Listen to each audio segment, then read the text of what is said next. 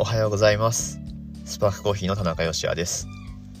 この放送では仙台で自家焙煎のコーヒーショップを経営しております私がコーヒーのことや夫婦で小さなお店を経営している日常についてお話ししています。文字通り仙台のコーヒー焙煎所から毎朝10分から15分程度で配信している番組です。はい本日は5月の3日月曜日祝日でございます。いかがお過ごしでしょうか？えっとですねスパークコーヒーはゴールデンウィークはまあ通常通りの営業時間でやりますよというふうにお伝えをしております。そうなんです。あのうん。いつも通りというか ね。はい。あの祝日も8時から5時半まで実店舗の方は営業しております。5月の5日水曜日だけ定休日ということではい。あのね、祝日だと、あの、今までだったら頑張って祝日ということで集客が見込めるということでですね、あの、頑張ってなんか営業してたんですけれども、あの、うん。まあちょっと今はしっかり体を休める時だろうというふうに判断してますので、まあ妻が妊娠中ということで、はい、あの、ね、っていうのもありますし、まあ私自身ですよ。私が倒れるわけにもいかないので、はい。まあ普段からそんなにね、徹夜とか、徹夜とかそういえばね、したことないですね。うん。あ、本当にしたことないかも。あ、でも学生の時とかには何回かあったのかな。ただ、社会人になってからはないですし、お店を作るっていう時も、もう絶対徹夜とかはしないですね。お店で作業するにしてもねあのやって8時までとかじゃないですかね。でもそんな日もめったにないですね。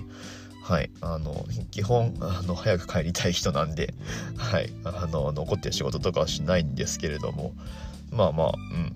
うん。ね。まあその代わりスマホは四六時中見てるからあのうんちょっとねインスタでお客さんからメッセージ来たりするとまあすぐ返したりとかそれは何時だって何時だってしますけれどもまあ、実際体をそのねあの自分でお店やってるとはいえお店に立ってるってことはまあ拘束されてるのと同じなのでなるべくそういう時間は減らしたいなと思いながらいつもやってる感じです。はい。で何の話でしたっけ？えっ、ー、と営業時間ですね。はい。営業時間そのようになっておりますので実店舗をご来店いただける方は是非ねお散歩がてらお買い物がてらドライブがてらご利用いただければなというふうに思います。はい。ついでに楽天市場の方もお知らせをさせていただきますと新商品ですね。コーヒーシロップ今年の分のえー、コーヒーシロップが入荷しております。一瞬在庫切れになってたんですけれども、はい、今年のコーヒーシロップ今年用に焙煎して、えー、もちろんねスパークコーヒーで焙煎したものを大阪の工場に送って抽出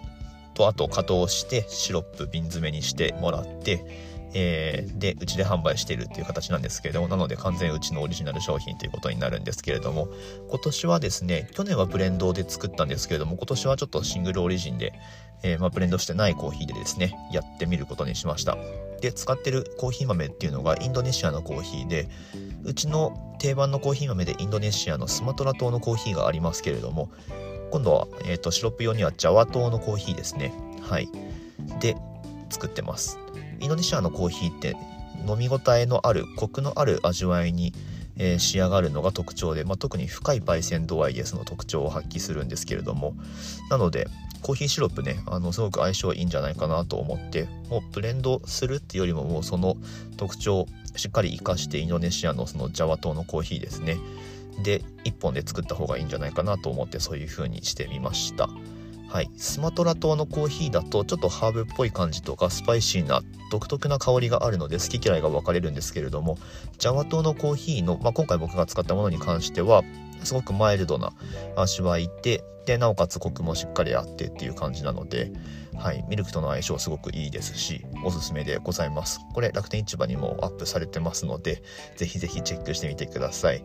えっ、ー、と4倍希釈用なのかな？うん。で1本で 600cc 入ってましてなので200出来上がり 200cc のカフェオレだったら12杯分作れちゃうっていう、えー、ものになってます。ミルク注いでで最後にちょっとこのシロップを入れてもらってシロップ自体がちょっと濃いめのコーヒーになってますんでそれを足してカフェオレにしてもらうっていうのが一番簡単なやり方であとはそうですねシロップにゼラチンを入れればコーヒーゼリーになりますしあとはバニラアイスにかけたりとかはい。まあ、炭酸で割ったりしてもいいですね。でウイスキーと炭酸で割ったりとかっていうのもありだと思います。いろいろ使えますので夏のあのおすすめ商品でございますので是非チェックしてみてください。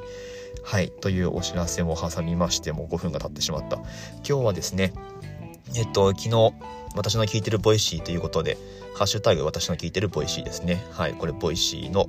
中での企画なんですけれども、まあ私、まだスタエフパーソナリティですけれども、えー、後々将来的に Voicy パーソナリティになろうかなっていうふうにちょっとずつ思い始めてますので、まあそんな企画に乗っかってですね、お話をさせていただきました。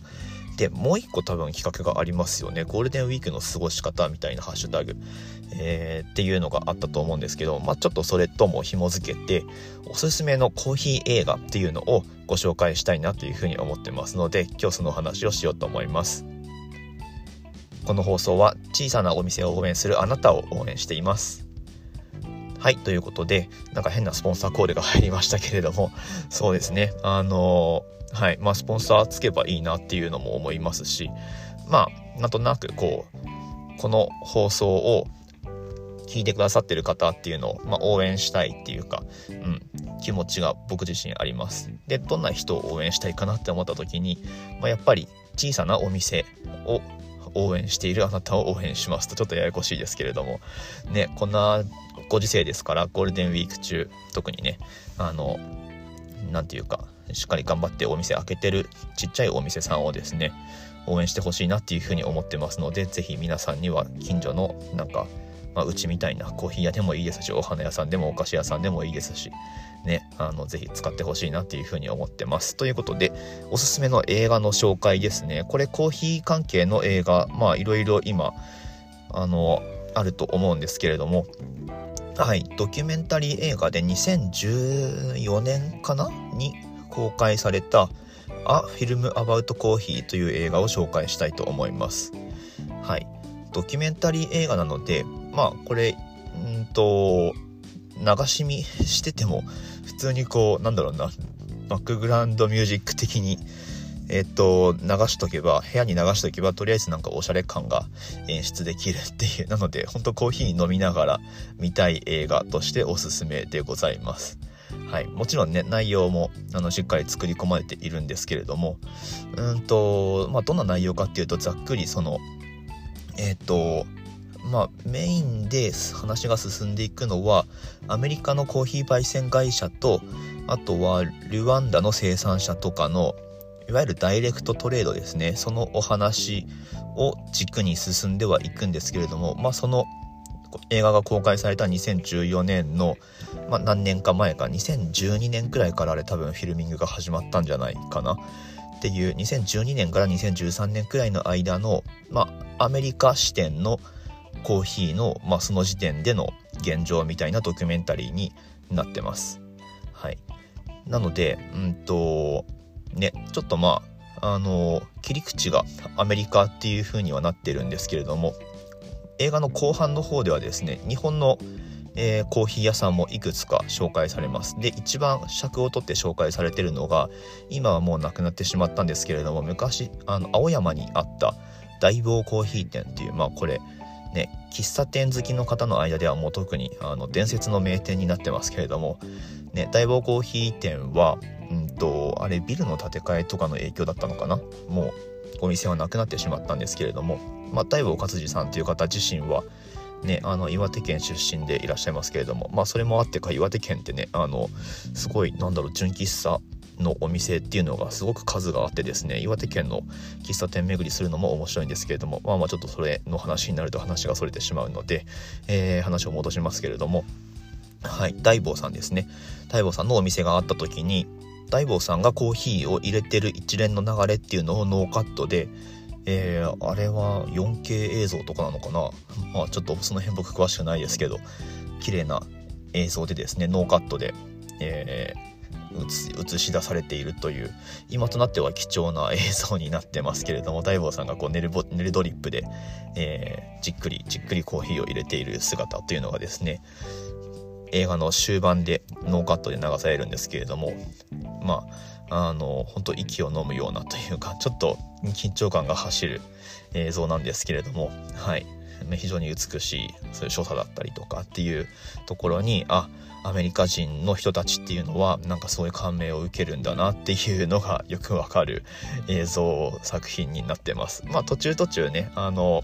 その当時からアメリカで、えー、だいぶ勢いのあったコーヒー会社のキーパーソンたちのインタビューっていうのが、えー、盛り込まれてるので、はい。で、その人たちっていうのがもう今その映画公開から56年経ってますけれども、まあ、新しいお店を出したりだとかあとは日本に進出してたりとかっていうこともありますね。っていうのはあのそうブルーボトルコーヒーですねブルーボトルコーヒー当時はまだ日本に出すっていう噂が立ってたか立ってないかくらいの時だったと思うんですけれどもはい、ジェームズ・フリーマンという創業者がいますけれども、まあ、彼のインタビューだったりとかあとはまあなんかねおまけの映像みたいな感じで、えー、ジェームズがサイフォンでコーヒーを立てている映像とかもなんかそれでちょっとミスったぐらいな あのちょっとね面白おかしな映像が入ってたりとか。まあまあそういう感じでコーヒーにまつわる、えー、お話というか、うん、その時の、まあ、状況みたいなことがインタビューを交えて、えードキュメンタリーとして収められてるという感じですね。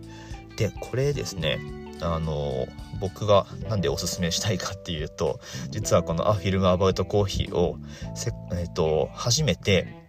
見た日本人っていうのが僕だからなんですよ。はい。あの、全然自慢でも何でもないんですけれども、これ2014年のシアトルで行われたアメリカのスペシャルティーコーヒー協会のエキスポですね。そのタイミングに合わせて、ワールドプレミアっていうのがシアトルの映画館であったんですけれどもそこにあのちょうどあの僕ら行ってたのではいまあ、それ実はハネムーンも兼ねてだったんですけれども ハネムーンでそんなガチのコーヒー展示会行くのかよみたいな、はいまあ、私たち夫婦らしいなっていう感じですけれども、まあ、とにかくそのタイミングが合わせられてたんですねそのワールドプレミアの時と。なのであこれチケット取ったらいけんじゃんっていうことで あの見に行ったんですよ。でえっ、と、映画の中でスタンプタウンコーヒーっていう、あの、ポートランド、シアトルの南側のオレゴン州の、えー、もう、ね、ビッグ3、アメリカの、えー、スペシャルティーコーヒーのビッグ3と呼ばれる一角をなすスパンスタンプタウンコーヒーですけれども、はい、その作中で登場するスタンプタウンコーヒーの、えー、人たちが映画館の中でケメックスっていうねうちでも使ってる抽出器具を使ってコーヒーを抽出してくれてたりとかまあ結構なんかもうコーヒー好きにはたまらないこう状況になってましてで監督のブランドン・ローパーっていうこのブランドン・ローパーはコーヒーの人ではなくってまあなんていうか本当映像制作メインでやられてる人なんですけれどもが、えー、チケットを切ってたりとか っていうあ監督がやってんだこれみたいな、はい、そんな、まあ、結構手作り感のある感じのワールドプレミアだったんですけれどもはいで、まあもちろん前編ね、英語で字幕もないですけれども、頑張って見てですね。そうそう、日本人も出てくるんですよ。日本人で、えっと、お店の紹介も最後何店舗かあるんですけれども、あと大坊さんの他でメインでインタビューをされてるのが、えっと、下北沢のベアポンドエスプレッソの田中さんですね。はい、勝田中さんって呼ばれてますけれどもずっとニューヨークにいらっしゃって。